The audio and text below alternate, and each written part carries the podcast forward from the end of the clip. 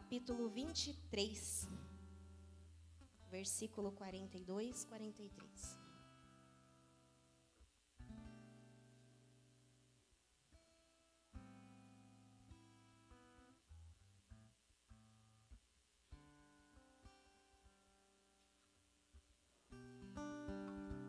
Amém?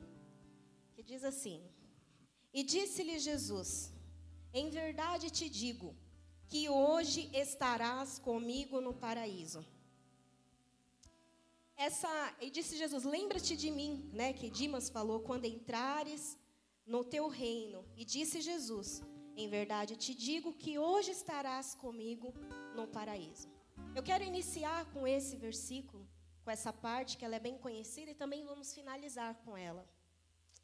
É, o tema que foi proposto, irmãos, para mim, foi falar sobre a base das declarações de Jesus.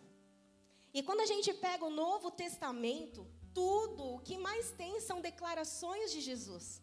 O Novo Testamento, né, o antigo ele aponta para Cristo e o novo, ele já vai contando a trajetória de Cristo aqui na terra. E Jesus, como todos nós sabemos, ele sempre estava, onde ele estava tinha multidão, onde ele estava tinha pessoas que o seguiam por diversos motivos e tiveram aquelas testemunhas oculares, que são o quê? Que são os discípulos, né? Muitos, a maioria mencionados aqui na Bíblia, outros que não foram mencionados, que são testemunhas oculares, aquele que presenciou, presenciou milagres, presenciou o sofrimento de Jesus, estava ali a todo momento presenciou quando a criança veio e falaram: não, as crianças fiquem aí. Presenciou cada detalhe com as suas vistas ali, presencialmente. E o mais interessante disso é que, mesmo eles convivendo com Jesus, mesmo eles caminhando com Jesus, dentro deles, assim como há em nós, haviam questões humanas que são conflitantes com o reino de Deus. Então eles viam o comportamento de Jesus, eles viam como Jesus tratava o próximo, eles viam como Jesus lidava com dinheiro, como Jesus lidava com a política, como Jesus lidava com os religiosos. E mesmo assim para eles era confuso quando Jesus falava sobre o reino dos céus, sobre o reino de Deus. E é algo para ser confuso mesmo. Porque no reino de Deus, quem perde é quem ganha. Não é assim? No reino de Deus, Paulo falou que o quê? Que o morrer para ele é lucro. É conflitante. Existe algo que corrompe, existe algo que facilmente tenta roubar espaço no nosso coração, no coração humano, que é dinheiro e que é poder. Então, Jesus falando a todo momento sobre reino, Jesus falando a todo momento que ele estava vindo, eles achavam, nossa, ele vai lutar contra o império romano. E os discípulos chegaram até Jesus e falaram assim: Olha, Jesus, no reino, quem vai ser o maior? Poder. Poder, o desejo de estar ali, de ser uma autoridade, de falar assim: olha, aqui é eu que falo, aqui é eu que vou mandar. Poder. Sendo que no reino de Deus, o que nós somos é servos. O, no reino de Deus, o Senhor nos chamou para sermos servos, para sermos filhos. Então, naquele momento em que eles estavam ali, eu acredito que eles fizeram aquela rodinha e falou: Não, você pergunta. Não, agora é você. Pode deixar que eu vou. E um deles falou: Jesus, quem que é? Quem, que, quem é o maior? Ele pegou uma criança, colocou no meio deles e disse o seguinte: Olha, se não se fizer como uma criança e não se converter, não entrará no reino dos céus. Eles estavam ali numa discussão rasa, falando sobre quem seria o maior lá. E Jesus deu uma invertida neles, falando o seguinte: cara, não é nem quem vai ser maior lá, é que para entrar lá, você precisa se converter e ser como uma criança. Então, essa é uma declaração muito forte. que eu acho que a gente precisa ter dentro do nosso coração durante esse 2022, durante os anos sequentes, o poder. O desejo de poder. Não, o nosso desejo é de servir. O nosso desejo é de ser servo de Deus. E são tantas declarações de Jesus, tantas, que ficou difícil para mim estudar. É, e eu separei algumas aqui, que pelo menos é, elas dão base para a minha fé.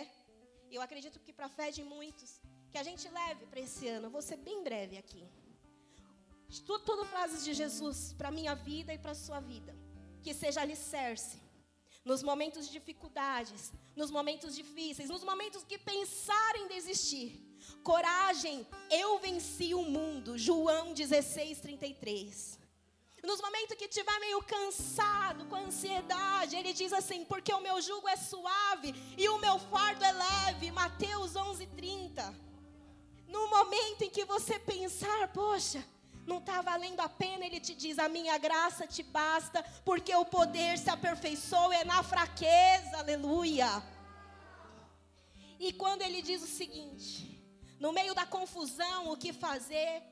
Nossa, eu vou para aquele lado, eu devo crer nisso, eu devo crer naquilo, são tantas teologias, tantas coisas surgindo. Ele fala o seguinte: Eu sou o caminho, eu sou a verdade, eu sou a vida, e ninguém vem ao Pai a não ser por mim. João 14, 6.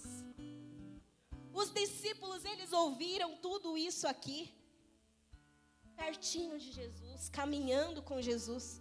Nós escutamos isso lendo a Bíblia através de vários pregadores, mas com eles foi diferente. Foi o próprio Cristo falando. E mesmo ouvindo isso do próprio mestre, acompanhando a, a peregrinação, eles ainda assim ficavam confusos. Tem um que chega perto de Jesus, e talvez a gente até se pareça um pouco, que era um moço rico. E o moço rico, ele diz o seguinte, ele chega para Jesus e fala, olha, é, ele começa a falar o currículo, de, currículo dele, talvez colocasse no LinkedIn, cara, seria o melhor profissional.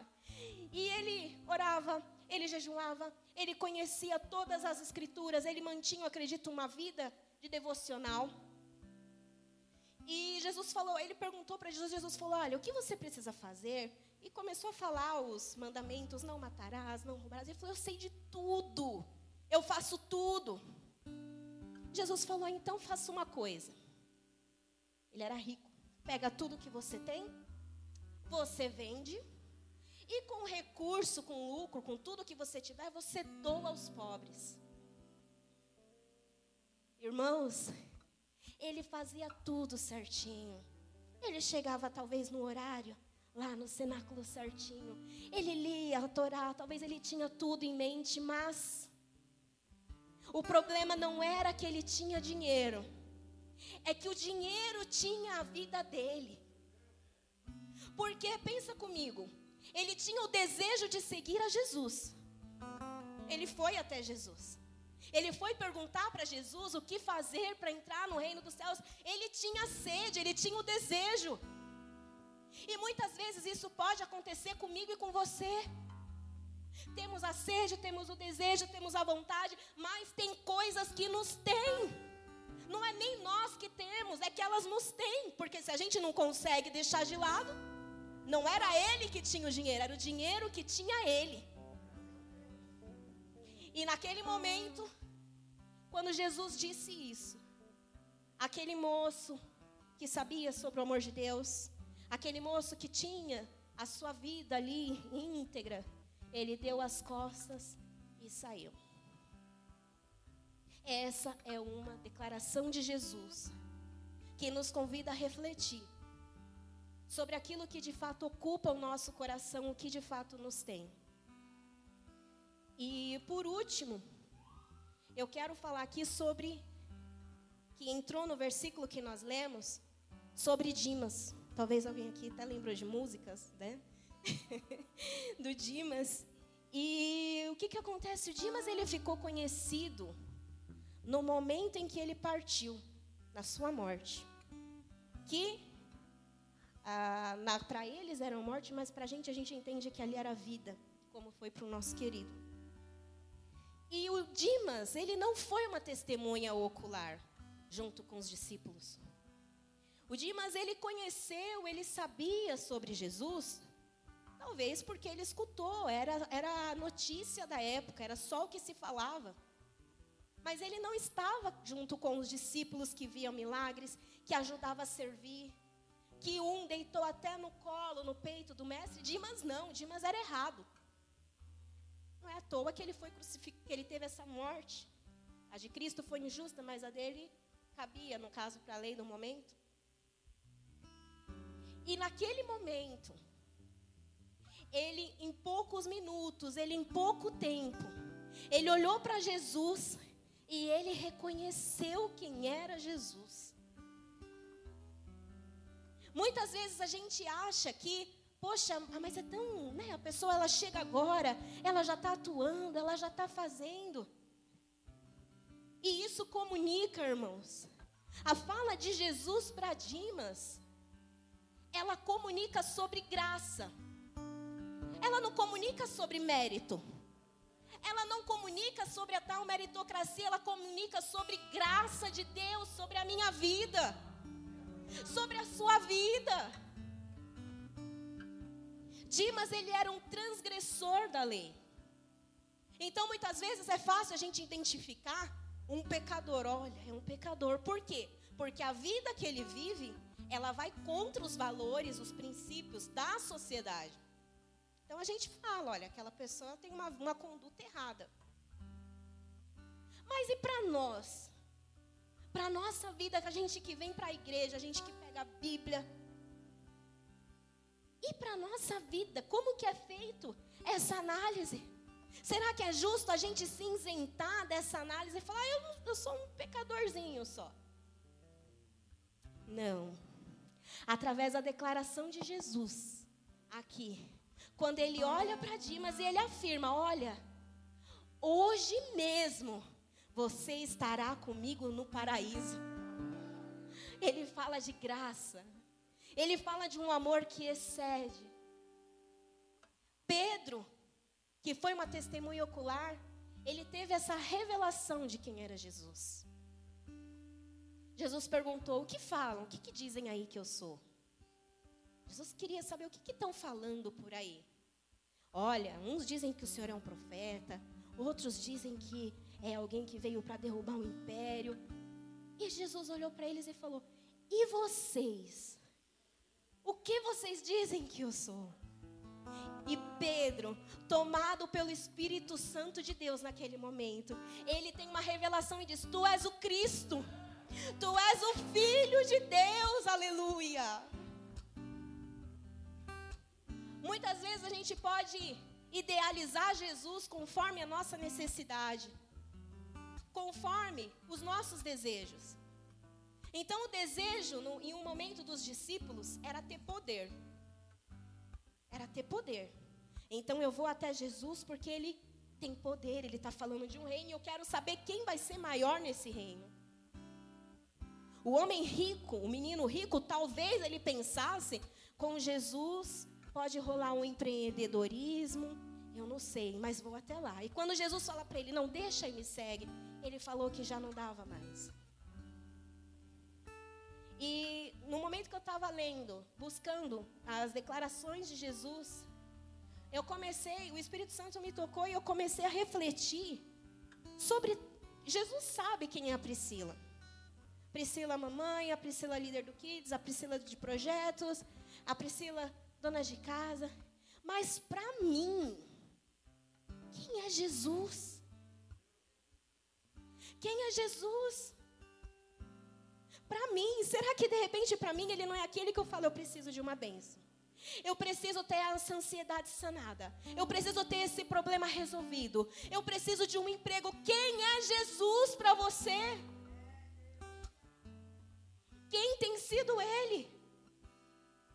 Será que Ele tem sido verdadeiramente para você?